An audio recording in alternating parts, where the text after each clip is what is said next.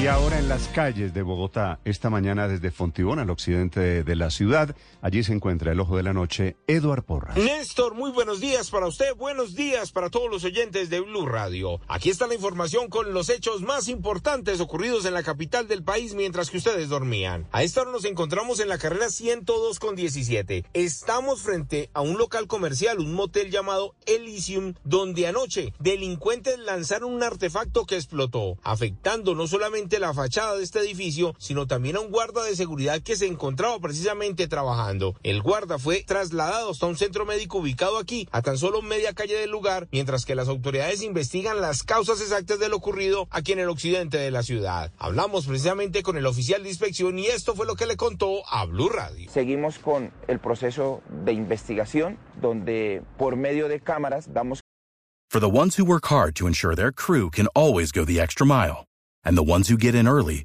so everyone can go home on time. There's Granger, offering professional grade supplies backed by product experts so you can quickly and easily find what you need. Plus, you can count on access to a committed team ready to go the extra mile for you. Call, clickgranger.com, or just stop by.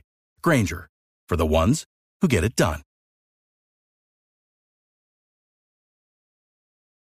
Con la trazabilidad del ingreso de esta persona quien arroja el artefacto explosivo, el ingreso al sector, al establecimiento comercial, posteriormente se evidencia cuando lanza el artefacto explosivo y posteriormente su ruta de, de evacuación.